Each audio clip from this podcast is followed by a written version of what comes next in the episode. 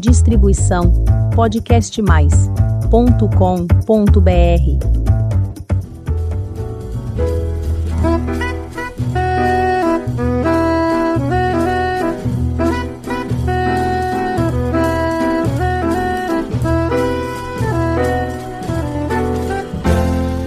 Olá, eu sou a Elizabeth Junqueira do canal Avosidade.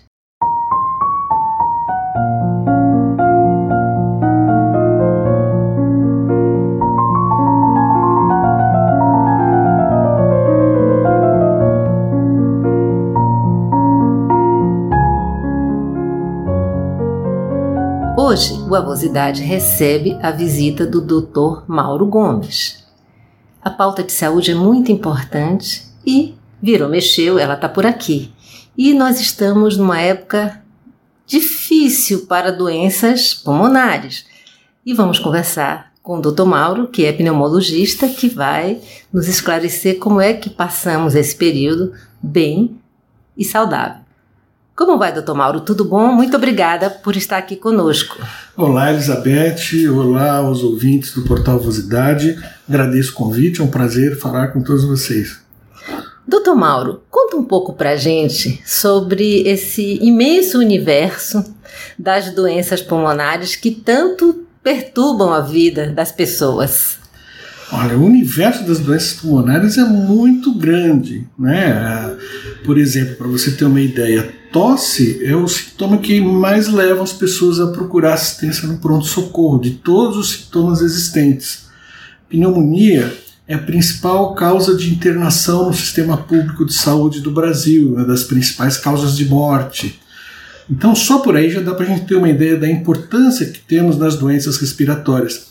E como você colocou logo no início, estamos numa época de outono e inverno, uma época onde o ar mais frio, mais seco, ajudam a piorar as doenças respiratórias. Então, pessoas que não têm doenças respiratórias, mas podem é, pegar uma gripe, um resfriado, isso pode levar a uma pneumonia. Então, as infecções respiratórias aumentam nessa época do ano. E as pessoas que já têm doenças respiratórias, como quem tem asma, como quem tem enfisema no pulmão, que é o nome que a gente dá tecnicamente é DPOC, pessoas com fibrose pulmonar, são doenças que naturalmente se agravam nessa época do ano também. Então é um período crítico para quem tem doenças respiratórias e é bom a gente ter os alertas para que as pessoas busquem a prevenção e o tratamento quando forem acometidos. As doenças respiratórias são se complicam quando a pessoa vai envelhecendo? Existem doenças respiratórias que a pessoa tem desde a infância e juventude e se prolongam para a vida adulta, como por exemplo quem tem asma. Asma, que é uma doença popularmente chamada como bronquite, bronquite crônica, bronquite alérgica, né? A mãe vai com a criança ao pediatra desde, desde pequenininho e o pediatra fala que é só uma bronquite. Na verdade, essa doença que vem com crises de falta de ar, com chiado no peito, com tosse persistente, com crises agudas de falta de ar, onde ela precisa fazer uma inalação de emergência para socorrer, são desencadeadas por infecções por vírus, por mudança de tempo, por poeira, pelo ácaro domiciliar, pela fumaça do cigarro. Então, essa doença que começa desde a infância e se prolonga durante a vida se chama asma. Se ela não for tratada durante a sua vida, é uma doença que vai se agravar mesmo. E vai chegar após os 50, 60 anos de idade, ela já vai ter uma limitação na sua respiração muito grande, porque passou uma vida inteira sem tratamento e os broncos ficaram limitados para isso. Agora, existem outras doenças que não acontecem mais jovem e que podem aparecer nessa faixa de idade. Uma delas é a fibrose pulmonar. A pessoa não nasce com uma fibrose pulmonar, mas por motivos diversos que a gente pode conversar ao longo da conversa, ela pode desenvolver fibrose pulmonar e a partir dos seus 50, 60 anos ter limitações. Existe uma outra doença que só tem quem quer e não quem pode, que são as doenças causadas pelo cigarro. A gente chama por DPOC, que é bronquite crônica com enfisema no pulmão. É uma inflamação nos broncos, com destruição das células do pulmão. Então, a pessoa que fuma ao longo da vida, a partir de 20 anos de cigarro, ela começa a já ter lesões no seu pulmão e após seus 40, 50 anos começa a ter limitação com cansaço, com tosse, com catarro, e esse cansaço vai cada vez progredindo mais, é uma doença irreversível também. Então são doenças que comprometem a partir já dos 40, 50 anos de idade, fibrose pulmonar, a diferente da asma, que é uma doença que vem já desde criança e se prolonga pela vida adulta. Com a pandemia da Covid, as pessoas ficaram extremamente preocupadas porque no começo as informações eram muito desencontradas, que, é, que era uma pandemia de uh, que atacava especialmente o sistema respiratório, não é isso mesmo? É, a, o, o, que acontece é que no começo o vírus era desconhecido para todo mundo uhum. e ele entra pela via aérea. Então ele entra pelo nariz, pela boca e se aloja primeiramente no pulmão. Então o pulmão era o primeiro órgão de comprometimento grave da Covid, por isso que a maioria das pessoas que adoeceram gravemente e morreram foi por causa do pulmão. E a partir daí, por isso que se pensou que era uma doença é, é, por, de consequência respiratória, mas só foi por, porque ele entrava pelo pulmão. Era o nosso primeiro, vamos dizer, estágio de contato. O primeiro ponto de contato era o nariz e boca. Nariz e boca. Mas assim, que ele comprometia e levava à gravidade, porque a gente vê que a Covid, a maioria das vezes, a pessoa tem um problema mais de rinite, sinusite, uma dor de garganta, a maioria das pessoas acontece isso. As pessoas que adoecem mais gravemente, adoecem gravemente por causa do pulmão. Então, realmente, era uma pneumonia grave e que levava à morte em uma porcentagem não grande dos casos, mas devido a um grande comprometimento da população, milhões de pessoas doentes, 3 a 4% que morriam já dá um, um, escândalo de números assustador. Assustador. Bem, então vamos voltar lá às outras doenças. Por exemplo, DPOC, cujo o, o, o indivíduo é que causa, não é isso? Ele, ele provoca essa doença. Raramente a DPOC existe a forma genética. Existem pessoas que podem ter enfisema no pulmão porque tem uma deficiência genética, mas isso daí não chega a 1, 2%. 90% das pessoas que têm DPOC foi porque fumaram. Existem outras causas de DPOC, por exemplo, é, pessoas que estão expostas à poluição industrial, pessoas que estão expostas à queima de biomassa, isto é, pessoas que cozinham com fogão a lenha, usam lareira dentro de casa, então, é, é, o que nós chamamos de queima de biomassa, por exemplo, essa queima da madeira, a respiração constante pode provocar também essa DPOC. Então, pessoas muitas vezes estão no interior, não têm acesso a fogão a gás, é, ou tem o seu fogão é, a lenha em casa mesmo. Esses são os grupos de risco. Agora, 90% das vezes vai ter DPOC quem fumou. Então, a maneira da gente evitar essa doença é parar o cigarro ou nem começar a fumar. E se, por exemplo, a pessoa já tiver 50, 55 anos, for aquele fumante teimoso, ali persistente, se ele parar, melhora a vida dele? Não tenha dúvida que qualquer momento que a pessoa parar, ela vai ter benefício. É importante saber no momento se ela já perdeu função pulmonar ou não, porque obviamente a pessoa que começa a fumar com seus 15, 20 anos de idade, parar com 30 anos, ela não vai ter consequências tão graves do que a pessoa que continua fumando até os 40, 50 anos. Uhum. Então, o grau de dano a gente pode avaliar por meio de exames e a pessoa vai ter essas limitações é, é, consequentes ao tempo de, de fumo, não só o tempo, o número de cigarros que ela fumou, é, qual a profundidade de tragada que ela dava, que tipo de cigarro que ela fumava. Né? Muita gente acha que fumar o cigarro de palha é, é mais natural, entre aspas, e traria menos benefício, traria menos prejuízos, o que não é verdade. O cigarro de palha causa sete vezes mais DPOC do que o, o, o cigarro é, industrializado. Então tem algumas coisas que as pessoas precisam compreender e é vantajoso parar de fumar em qualquer idade. Enquanto ela estiver fumando, ela vai perdendo função pulmonar. Quando ela para de fumar, há uma tendência de é, reduzir essa queda da função pulmonar. Ela tem uma tendência de estabilizar naquele grau que ela ficou. Então, se ela já ficou com alguma limitação de 40%, 50% da sua função pulmonar, muito provavelmente ela não vai recuperar isso. Mas não piora, não vai parar de, de respirar, não é não, isso? É, é, não vai ter a tendência de cair rapidamente como vinha caindo, porque com a idade todo mundo perde função pulmonar. Tá. É, a gente perde um, um volume de 20 ml de fluxo de ar que a gente respira por minuto, a gente perde é, ao longo da, do, dos anos de vida, 20 ml por ano. Então é natural que a gente vai ficando mais velho e vai perdendo função pulmonar e tem uma tendência de estar mais cansado, até porque a gente fica mais sedentário, aumenta de peso, faz menos atividade física. Então existe naturalmente um cansaço da idade. Mas existe um padrão que a gente sabe qual é o padrão para essa idade, para essa altura, para esse peso, para o sexo da pessoa. Quando a gente mede nos nossos equipamentos e a gente tem como fazer isso por um exame chamado espirometria, é, o que acontece? a gente é, consegue identificar o quanto de função pulmonar essa pessoa perdeu comparado com o que é esperado para a idade dela. E o, o quadro agravado é, de doenças pulmonares, ela pode levar a outras doenças, a desencadear outras doenças por causa disso, por exemplo, doenças cardíacas e tudo mais? Excelente, porque o coração anda junto com o pulmão, eles estão próximos o coração é que bombeia o sangue para o pulmão oxigenar o sangue, o pulmão devolve esse sangue oxigenado para o coração, distribui para o corpo. Quando o pulmão sofre, o coração sofre junto. Então, doenças respiratórias crônicas que levam a muito prejuízo do pulmão trazem sobrecarga ao coração e as pessoas têm naturalmente uma tendência de desenvolver uma doença cardíaca junto. Então começa a se somar o cansaço do pulmão com o cansaço do coração, com outros sintomas e um outro tratamento junto que precisa fazer. Para muitas doenças pulmonares acontece isso sim. Acontece.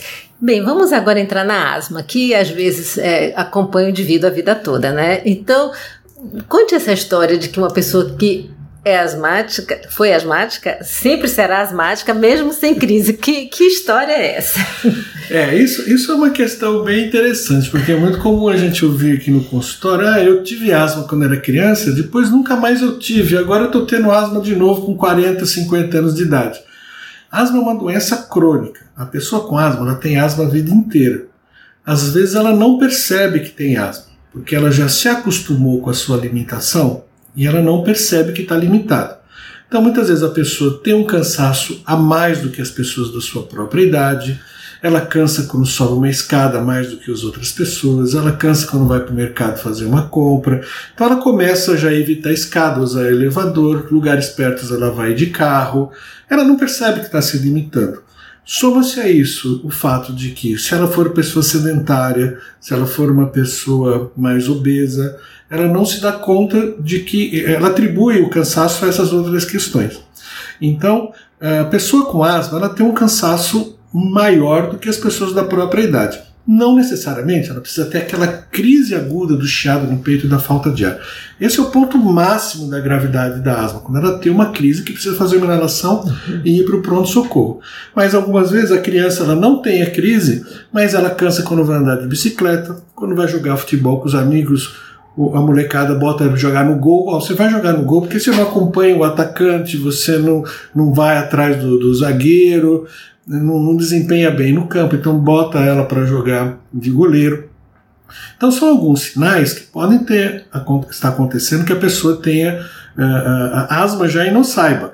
Agora, quando começa a escutar o chiadinho no peito, aquele piadinho, aquele miado de gato que a gente chama, tosse persistente. Às vezes a asma só aparece com a tosse. É uma pessoa que tem tosse persistente, não precisa ter nem o cansaço nem o chiado no peito, é só tosse persistente.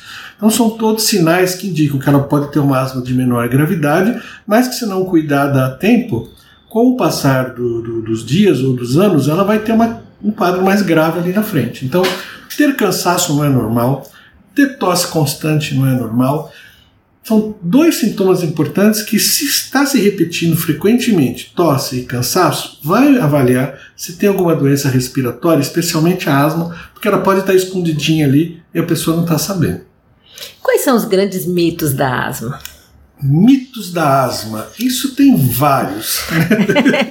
Primeiro que asma não é bronquite. Né? asma é, é diferente de bronquite. A asma é essa doença geralmente de causa alérgica, que a gente comentou, quando a pessoa tem crise de falta de ar porque respirou alguma substância irritante, algum odor mais forte, o carrapato domiciliar, que é o ácaro, às vezes é um animal presente dentro de casa, é a fumaça do cigarro, é a mudança do tempo, e a pessoa tem crise de falta de ar constantes de, com um fator desencadeante identificado, e que ela faz os remédios e melhora 100%. Bronquite é diferente. Bronquite é doença do fumante, onde a pessoa tem tosse, tem catarro, tem chiado, tem falta de ar, que acontece ao longo da vida porque ela fumou. E é uma doença irreversível. Mesmo com os medicamentos, ela nunca volta 100% à normalidade como volta a asma.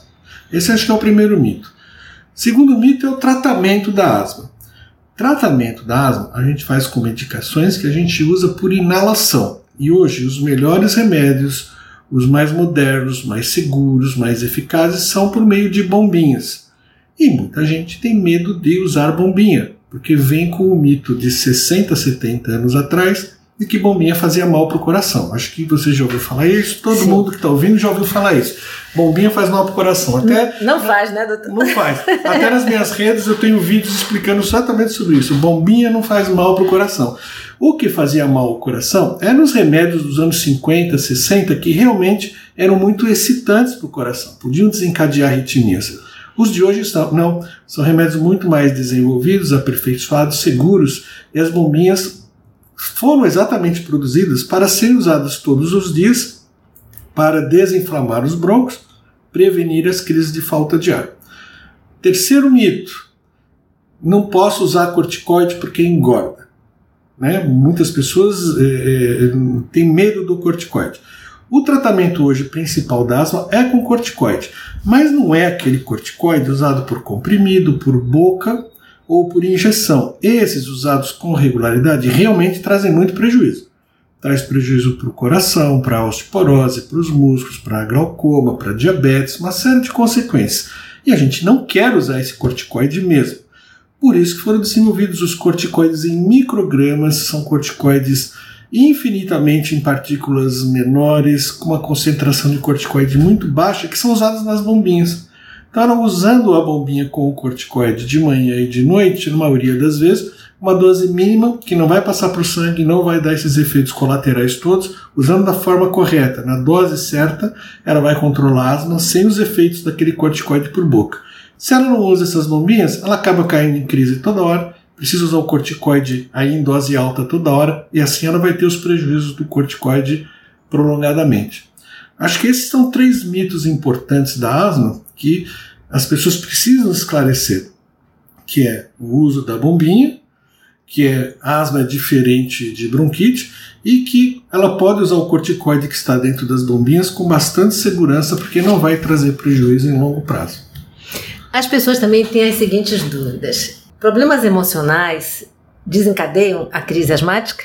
Sim, problema emocional interfere em qualquer doença. Né? É, uma pessoa que tem hipertensão, quando ela passa por um estresse emocional, a pressão vai lá no teto. Ela pode até infartar ou ter um AVC quando está com a pressão alta. Uma pessoa diabética, quando entra numa crise de estresse, o açúcar vai lá no alto também. Se a pessoa é asmática, quando ela entra num, num processo de estresse, uma crise emocional por algum motivo, ela pode entrar em crise sim. Esse é um fator desencadeante da asma. O que precisa ficar claro é que isso não é a causa da doença. A causa da doença é uma base genética que ela traz para ter a doença, onde existe um inchaço nos brônquios, que a gente chama por inflamação, que deixa esses brônquios mais sensíveis para reagir aos estímulos que a gente recebe, de poluição, de ácaro, de poeira, de cheiro e etc. Ah, o emocional não provoca isso. Agora, se a pessoa está com seus brônquios inflamados, se a pessoa está com a sua asma descontrolada, um problema emocional pode sim fazer com que ela desencadeie uma crise, porque ela está com aquele bronco esperando um gatilho para desencadear a crise. Vamos lá. Ácaro dentro de casa, a asma e a casa, né? Onde é que estão esses malvados, perversos ácaros? Olha, dentro de casa nós temos tantos vilões que as pessoas não se dão conta. Eu vou falar de novo a propaganda das minhas redes. Eu tenho lá um, um vídeo Os Vilões dentro da sua casa. Primeiro, para quem tem asma, é o ácaro domiciliar. Quando a gente fala ácaro domiciliar, as pessoas não têm noção, talvez, do que seja. O que, que é o ácaro? O ácaro é um carrapato microscópico que ele vive no nosso colchão, vive no travesseiro, vive no tapete, no carpete. São os locais principais que ele vive. Ele fica grudadinho ali. Ele, teoricamente, não vai fazer mal para a gente. Mas qual é o problema? Ele se alimenta de resto de pele que descama. Nós todos trocamos pele à noite, quando estamos deitados, fragmentos microscópicos de pele. Quando ele se alimenta com a nossa pele, ele faz o cocôzinho dele. E o cocôzinho dele é microscópico. E esse cocôzinho dele é que fica em suspensão e que a gente respira e que pode provocar as crises de asma em quem tem alergia ao ácaro. Então, o ácaro domiciliar é, é, é esse carrapatinho e não adianta, você pode fazer o que você quiser, todo mundo vai ter isso dentro de casa. Por isso que a gente recomenda utilizar capas antialérgicas, chamadas capas antiácaros, que minimizam esse contato, seja na almofada, seja no travesseiro, seja no colchão, para quem tem asma. E o que é importante é o animal dentro de casa também, porque é, é um dos fatores principais de desencadeamento de crise, não para todas as pessoas que têm asma, mas para muitas delas a presença do animal dentro de casa. A gente tem exames que a gente dosa e consegue saber exatamente qual é o fator que está provocando, desencadeando a crise na, nas pessoas com asma. E o animal, não é o pelo, né? Porque fala, ah, mas o meu cachorro, o meu gato é peladinho. Pode ser pelado, porque é a pele do animal que provoca alergia, é a saliva do animal, é a urina do animal. E se o animal entra dentro do, do, do quarto, dorme no colchão, sobe no travesseiro, na almofada do sofá, ele está ajudando a alimentar o ácaro também. Então, mesmo que a pessoa não tenha alergia ao animal, a gente evita que ele entre dentro do quarto, para ele não alimentar os ácaros que estão ali dentro também. Então, esse acho que seria o, o, o primeiro vilão importante, o ácaro domiciliar. Um segundo vilão importante, travesseiro. De penas. Exatamente. Devia ser proibida a fabricação e venda de travesseiro de pena. Porque esse é. Pobres um... aves, né? não existe travesseiro de pena antialérgico que nem vende por aí. Não existe. Porque o travesseiro de penas ele vai ser um desencadeante de crise de asma e pode provocar outras doenças no pulmão também, como a chamada pneumonia por hipersensibilidade, que leva à fibrose pulmonar. Então, travesseiro de pena é uma coisa que deveria ser proibida, e se você tem em casa, eu recomendo você agora, acabando esse podcast, faz um ritual, leva ele lá no seu quintal, na sua varanda, põe ele no balde, põe fogo e compra um travesseiro sintético, porque se não causou problema ainda, ele vai causar problema para você ainda, o travesseiro de pena. Cobertores na mesma linha cobertores na mesma linha. Por exemplo, se for cobertores de lã, quem não tem alergia não tem problema, mas se a pessoa tiver alergia, o cobertor de lã também vai agravar o, o quadro asmático. Ideal que sejam edredons. E não edredom de pena também, porque muita gente usa edredom de pena. Então, o edredom sintético.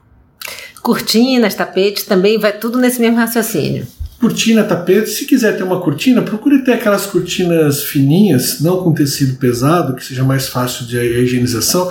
Ou essas persianas, se tiver a possibilidade de ter, que é, são sintéticas, não, não, não, acumulam tanto pó e é mais fácil higienizar também do que os de pano. É. Ah, e limpeza de casa, né? Sim. É, é, evitar vassoura. Quem tem alergia, evita a vassoura, porque a vassoura vai subir o pó. Então seria interessante o aspirador de pó para fazer a higienização. Uma outra curiosidade é o seguinte: a pessoa mora, por exemplo, numa cidade como São Paulo, poluída, barulhenta e tem asma. Vou, vou mudar de São Paulo porque tenho asma. Aí vai para um lugar de serra ou de praia. E aí piora da asma. Me explica o que, que, é isso. isso é muito comum. Olha, eu, eu atendo na região aqui que eu atendo muitas pessoas que moram na Serra da Cantareira. Fica um local bonito, Mata Atlântica, preservado, as casas ficam no meio da natureza, eles têm contato direto até com os bichos. E são duas alegrias. Quando compra a casa e quando vende. Porque comprou a casa é uma alegria mudar para a serra, mas aí a serra é um lugar muito úmido, onde as casas ficam com muito mofo dentro do seu interior Pessoas que têm doenças respiratórias começam a piorar das suas doenças respiratórias por causa da umidade do mofo em excesso dentro de casa, e as pessoas que não tinham podem passar a desenvolver por causa do contato frequente com umidade e o mofo. Então, o excesso de umidade e mofo vai provocar ou vai agravar a doença respiratória. Então, você sai de São Paulo, mora num local, sim, que é um ar mais frio, seco, poluído, que não é bom para a respiração, mas se você for para uma casa de campo que tem umidade, mofo, bolor, prejuízo pode até ser maior. Vou morar na praia, mesma coisa. Praia também, dependendo da localização, é muita maresia, muita umidade, mofo, bolor, e as pessoas passam mal também. Então não é só o ambiente externo, que se a pessoa estiver pensando, quem está ouvindo, em mudar por, de cidade por causa da sua doença, tem que ver o local que vai morar. Porque se a casa que ele for morar for uma casa que não tiver essas condições ideais também, o prejuízo pode ser até maior. Quer dizer que é realmente um conjunto de coisas que que para controlar a doença, não é? Exatamente, porque o meio externo a gente não consegue controlar. Nós não vamos mudar a situação de poluição da cidade de São Paulo, não vamos mudar a maresia, a gente tem condições de controlar o ambiente de dentro de casa. Então a gente precisa tomar os cuidados de dentro de casa para que. É onde a gente passa a maior parte do tempo, pelo menos dormindo, são 8, 9 horas que a gente passa no quarto né, seis ou oito, nove horas, dependendo de quanto tempo a pessoa dorme. Mas a maior parte do tempo a gente faz dentro de casa. Então, esse ambiente dentro de casa que tem que estar bem higienizado para não agravar as doenças respiratórias. Bem, eu acho que de asma agora as pessoas estão bem informadas, né?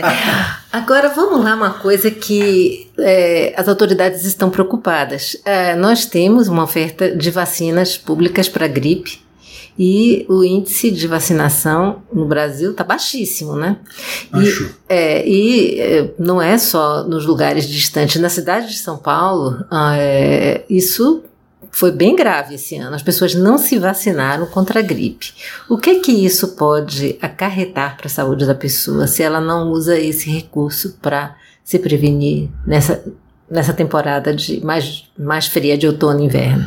Eu acho que as pessoas ficaram meio de bode de vacina por causa da Covid, né? Porque foi tanta questão política e, e, envolvendo vacina que muitas pessoas acabaram ficando com medo de vacina ou acabaram se desgostando. Não sei o que foi, se foi isso somente, mas fato é que vacina para gripe é uma vacina tão segura que está aí há tantos anos prevenindo mortes que a gente não deveria deixar de usar. Eu mesmo já tomei a minha tetravalente, está fazendo um mês e pouco, porque eu não quero correr riscos de pegar, de pegar gripe. Porque qual é o risco? Gripe. A gente pega, todo ano a gente vai pegar uma ou duas gripes.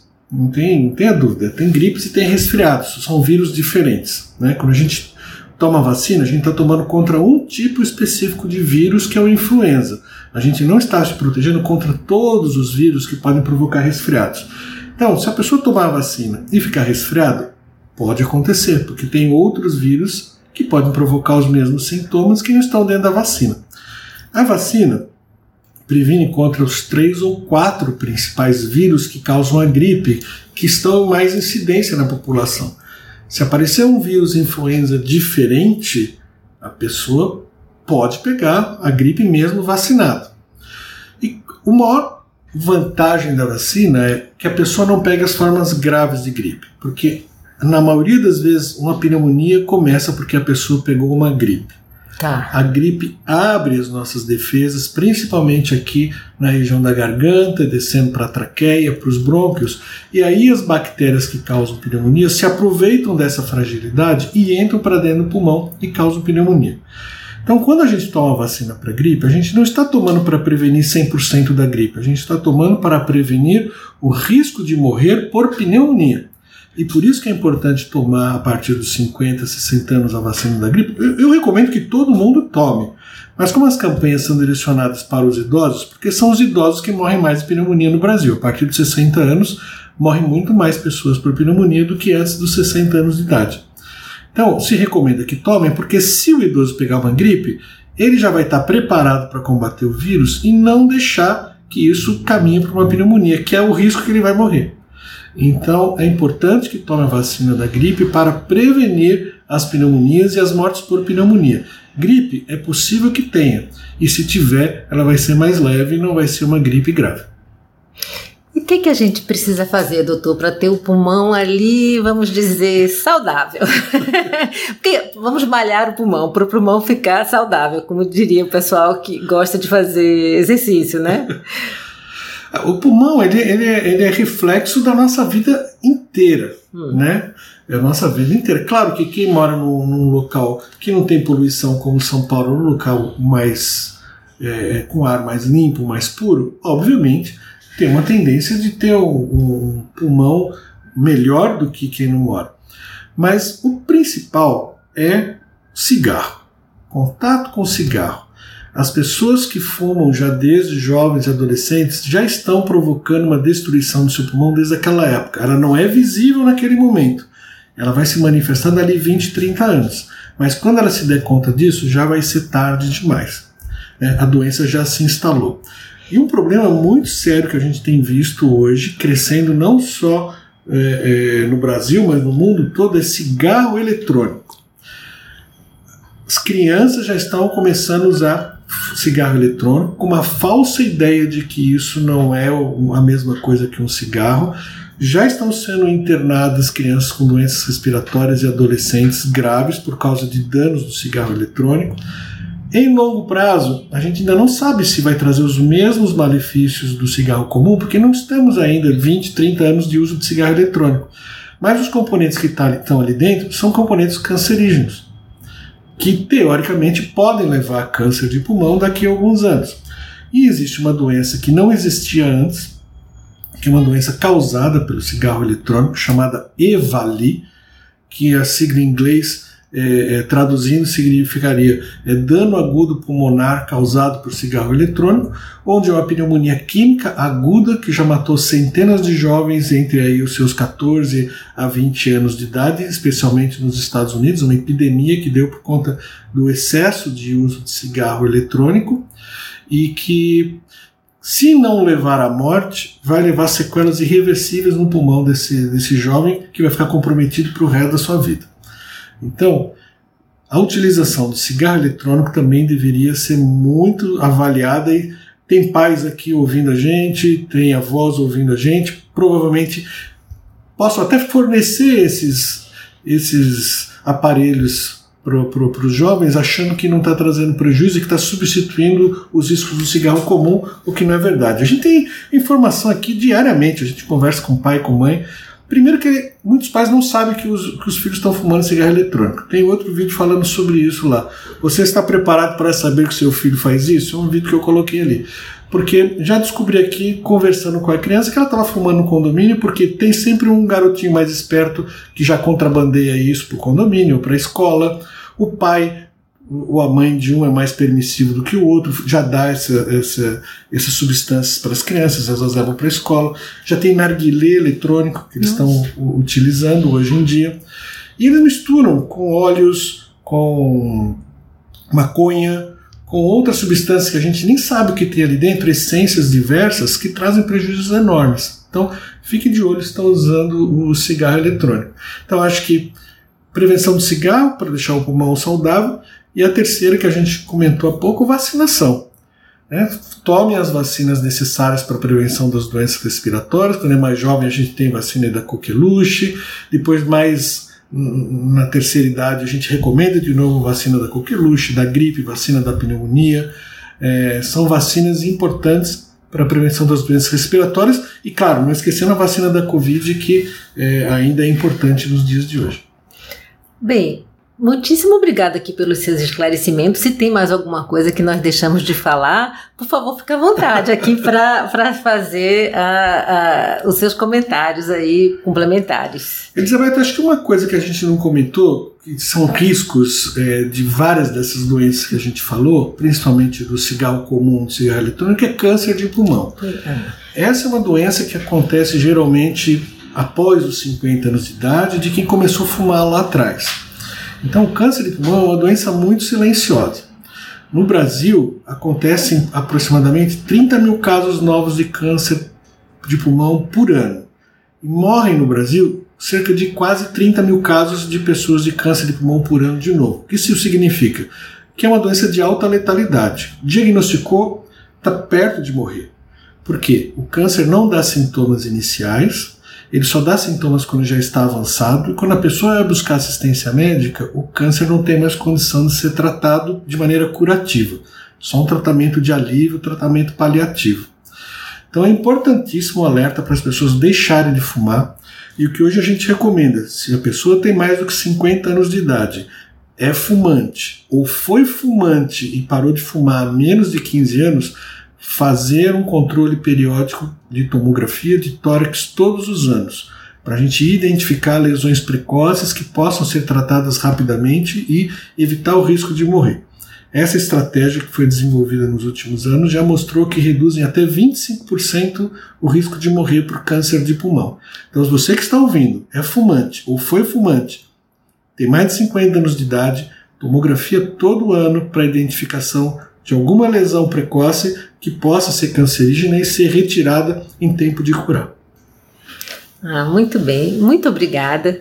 E aqui vamos todos respirar bem, não é? E aliviados se cuidarmos bem da saúde, não é isso mesmo? Obrigado, Elizabeth. Foi um prazer esse bate-papo, conversar com o pessoal da Avosidade. Fico aí à disposição para a gente conversar sempre que vocês quiserem, tiver um assunto importante. Se eu puder deixar minhas redes sociais para você seguir, no Instagram é drmaurogomes.pneumo, no TikTok também é drmaurogomes.pneumo, canal do YouTube DR Mauro Gomes e no Facebook também DR Mauro Gomes. Muito obrigado pela oportunidade fico à disposição. Um abraço a todos vocês. Nós agradecemos novamente e fique aguardando, porque sempre que os nossos ouvintes acabam nos mandando mensagem, fazendo perguntas que nós vamos fazer chegar até aqui. E para você que está nos ouvindo pela primeira vez, faça um convite. Visite o canal Vosidade. Tem muita história bonita para você conhecer, aprender e se emocionar e informação de qualidade como essa que acabamos de ouvir com a conversa com o Dr. Mauro. Toda quinta-feira tem episódio novo às 16 horas. Muito obrigada pela sua companhia e até o próximo episódio.